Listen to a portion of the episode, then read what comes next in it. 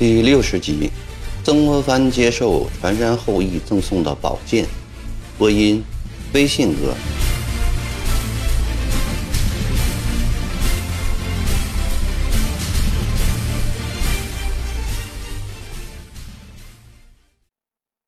曾国藩的视线转到西边墙上，这里是进士几位名人题字，最前面高悬的是四个楷书字“横越扬指”，字后有段跋语：“衡山王传山先生，国朝大儒也，经学而外，著述等身，不为行义介特，足力宛汝。”新化邓学伯来金陵解暑，言其后嗣，谋子遗书，喜贤者之后，克少家生，故体额以记。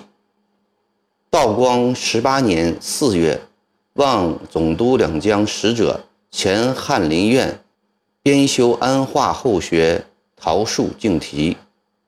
接下来还有桃树联一副。天下是非异乡之事，人伦失意百世之师。曾国藩心里暗暗叫好。再看下去是邓卷藻和徐乃普所书的两幅联语：“气凌横越九千丈，心浮离骚念五篇。痛哭西台当年航海君臣，知己有语俱向国。”积期南越，此后名山数座，同生为许顾亭林。徐乃普后是程大纯人物由湘西草堂而作的一首曲律。老屋三间单恶心，先贤前此九七身。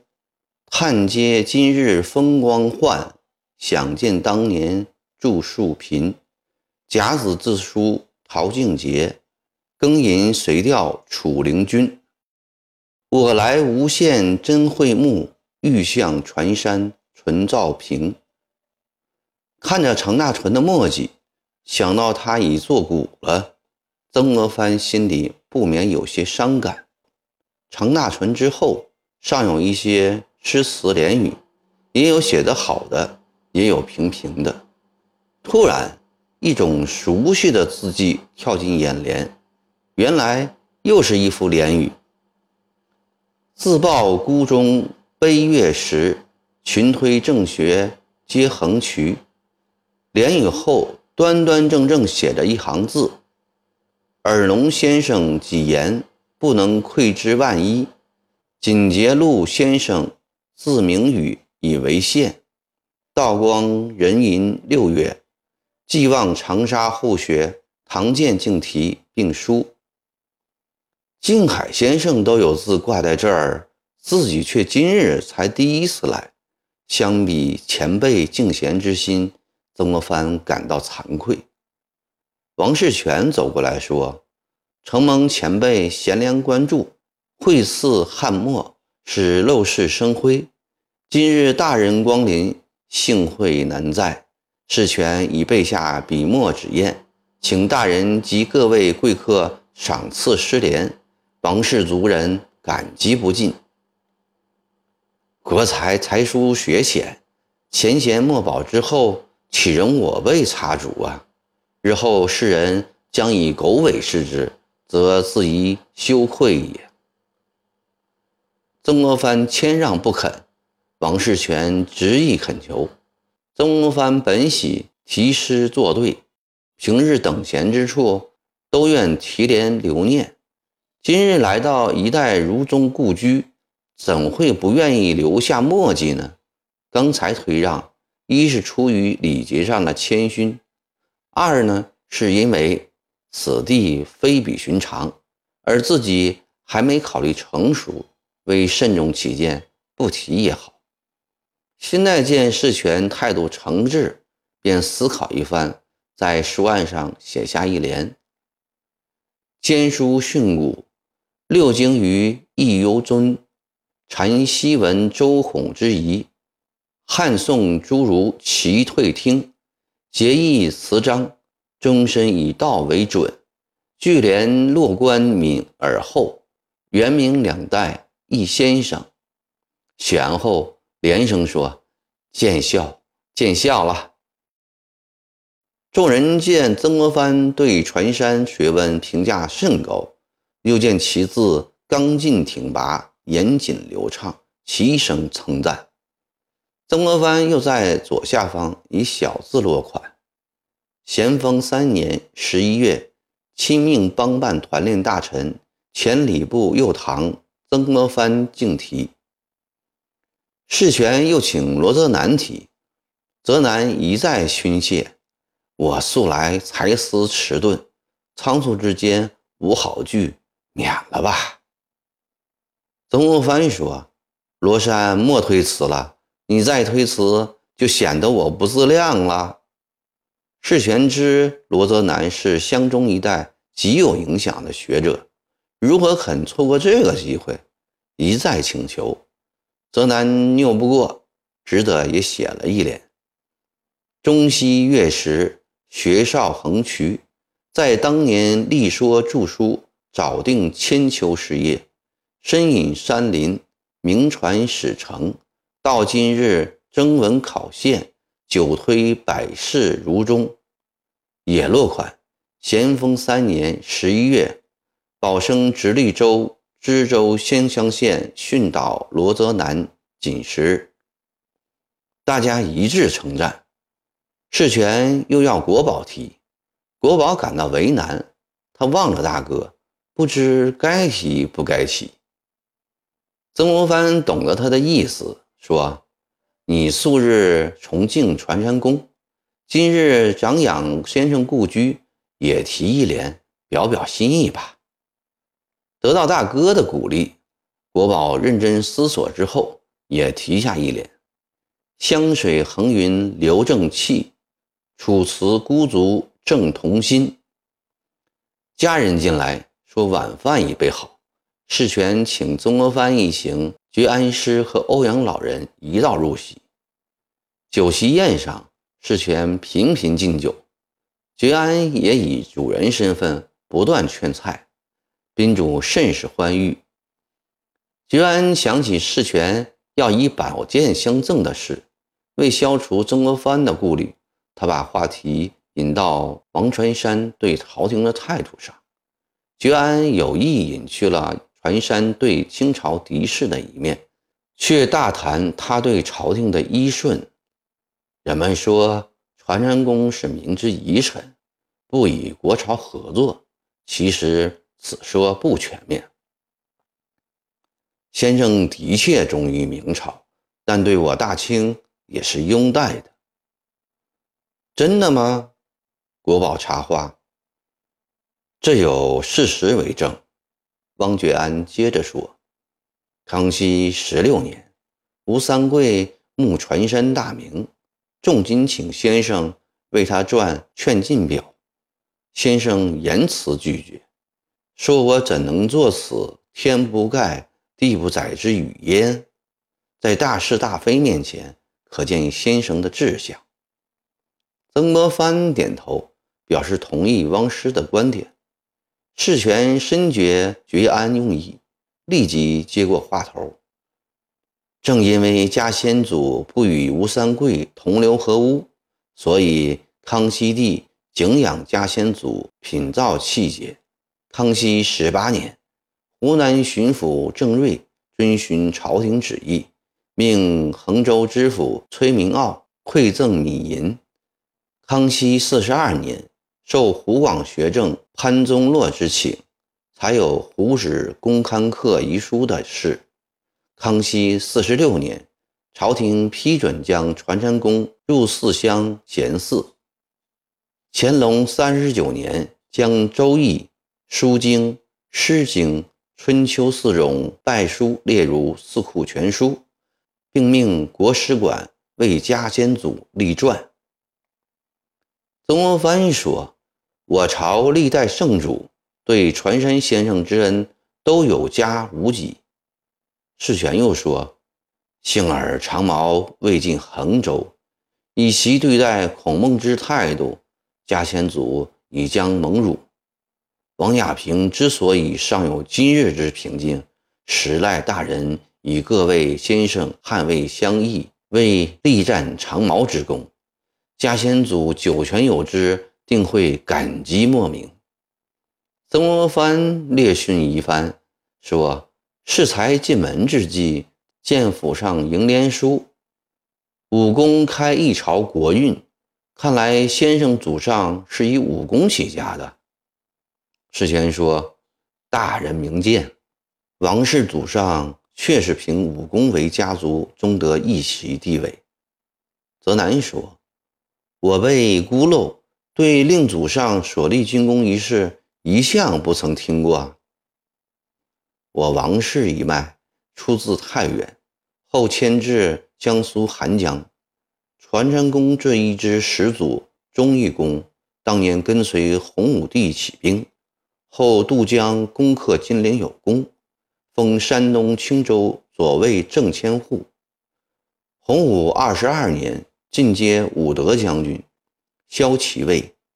二世祖成功。成明成主南下有功，升衡州卫，指挥千事，进同知，受接怀远将军，轻车都尉，遂定居衡州。相传六世，少子垂荣，到七夜而五夜中衰，此后则儒者辈出。到传人公是第几代了？已是第十一代。适才所看到的那把旧剑，正是洪武帝赐给忠义公的。忠义公仗此剑，随洪武帝攻克金陵。张大人，你老如今统帅兵马，正是用剑的时候。王家自武遗功以来，一直以文章名士。此剑再留在王家，只是一件古董，而不能发挥它的作用。自古。宝剑正壮士，若大人不嫌弃，世权愿代表王氏家族将此剑送与大人。这可使不得，使不得！此剑乃王家祖传之宝，国藩怎能夺人之爱呀？曾国藩急忙辞谢。伯涵，既然世权一片真心，你就收下吧。此剑成立赫赫武功，又是当年攻克金陵的吉物。今日长毛占据金陵，事权送与你，此乃天意啊！将来光复金陵，一定非伯涵莫属。汪觉安协助亲家来劝。曾国藩原先认为王全山是个不同朝廷合作的前明遗臣，今天听王世权。和汪觉安说来，方知他也是本朝的真士。更使他激动的是，这把剑有个攻克金陵的光荣经历。难道收复金陵的盖世功勋，真的要由自己来建立吗？如真的是天意，则不可违背。曾国藩想到这里，站起来说：“既蒙世权先生错爱，又是汪师之命。”国藩抵受了。